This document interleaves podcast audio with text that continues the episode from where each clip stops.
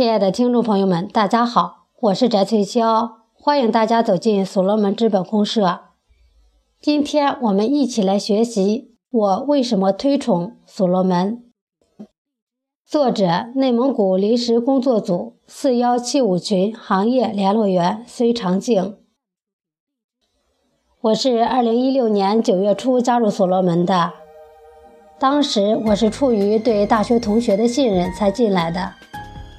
一开始，我对不花钱就能当股东，能把不可能变为可能，确实半信半疑。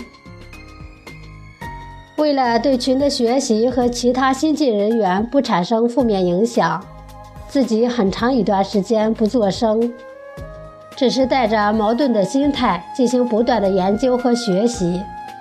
渐渐的，我认可并相信了所罗门。理解了互联网基因和互联网思维，并在以前一个项目雏形的基础上修改撰写成项目说，并得到了系统的发表。对邵丹老师认为那些在网上随意污蔑和抹黑他人的写手，不值得去回复的超凡气度和敢于让法律去教育他们的光明磊落，更使我产生了仰慕之心。我推崇所罗门，主要还基于以下原因：首先是所罗门信用机制建设的理论和设计可以根治信用危机。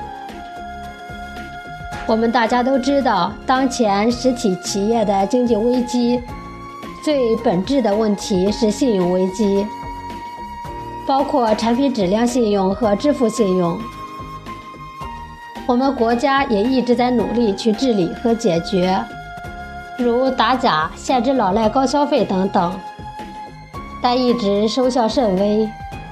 关键是不守信还依然有生存的空间，所以广大善良的企业对此苦不堪言，无能为力。他们热切地期待有一种机制能对信用危机进行根治，而所罗门正是信用危机的克星。在系统内，你的信用分值完全是由你的各种信用行为决定的。你的信用缺失，你的系统就没有存在的价值。所罗门不仅对守信者给予信用资产的奖励，而对失信将给予出局的严厉制裁。因此，系统内的企业都会加倍呵护自己的信用。所以我说，所罗门也是遵守信用的染缸。以前信用不好的，由于这里没有生存的空间，也就只能变好。由此说明，所罗门所建立的信用机制是刚性的机制，是必须的机制，而不是柔性的机制、尽可能的机制。二是我认可所罗门寻找合伙人，有创客不花钱入群认证。扩大创客队伍且不烧钱的运作模式。以前的互联网，无论是信息互联网、消费互联网还是服务互联网，走的都是烧钱的路子。例如滴滴，初期乘客坐车不花钱还得钱，花掉二百亿人民币才砸出来的，这是成功了。我们知道了，我们不知道的半路夭折的还有很多很多。用邵丹老师的话说，成功率只有二十万分之一。如果经过众多教训还依然是错，我是不认可的。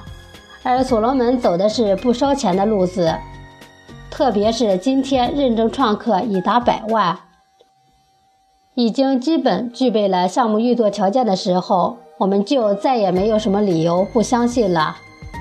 有的朋友对认证当创客、注册超级买手就能得到数字资产不理解这个问题，我是这样看的：一方面，这正是所罗门讲大爱情怀的见证，系统值钱了，不忘创客的贡献；另一方面，国外有关方面已认可所罗门系统价值两千亿美元，并且还在上涨。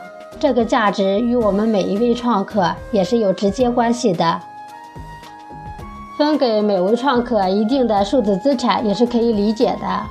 那么这样的一种机制，我们的创客队伍能不进一步发展壮大吗？三是所罗门可以充分释放、挖掘和利用各种闲置和潜在资源，包括企业闲置的厂房、土地、设备、库存资源、尚未真正发挥作用的专利和专有技术、老专家教授的知识、老年人的经验技巧、民间的秘方、民间高手等等。这些资源的不流动，也很大程度上影响了经济的发展。一方面是资源不能发挥作用，另一方面是没有对接方式，找不到资源。所罗门产业互联网提供合理的网络设计方案，将打破这种封闭状态，能够非常方便地实现自洽。四是能够实现充分就业和灵活就业。所罗门产业互联网项目将实行柔性定制，满足多样化和个性化的需求，不但提高了服务的品质要求，也提高了数量要求，从而扩大了就业。同时，产品价格、质量有保证，一般都能够扩大需求量，从而扩大就业。此外，与项目关联的产业也促进了发展，扩大了就业。特别是相当一部分产业，如旅游、健康、养老、物流等，将可以打破八小时工作制，完全可以根据自己的年龄、体能、知识、经验、特长等，实现灵活自洽就业。这应当是很多人向往的就业方式。这一点从所罗门超级买手就已经反映得非常清晰。买手通过分享、推荐、评论、点赞、订阅、领取任务和参与集采等多种方式，可以赚取数字资产。总之，所罗门值得推崇的地方很多。然而，最值得推崇之处还在于他的大爱情怀。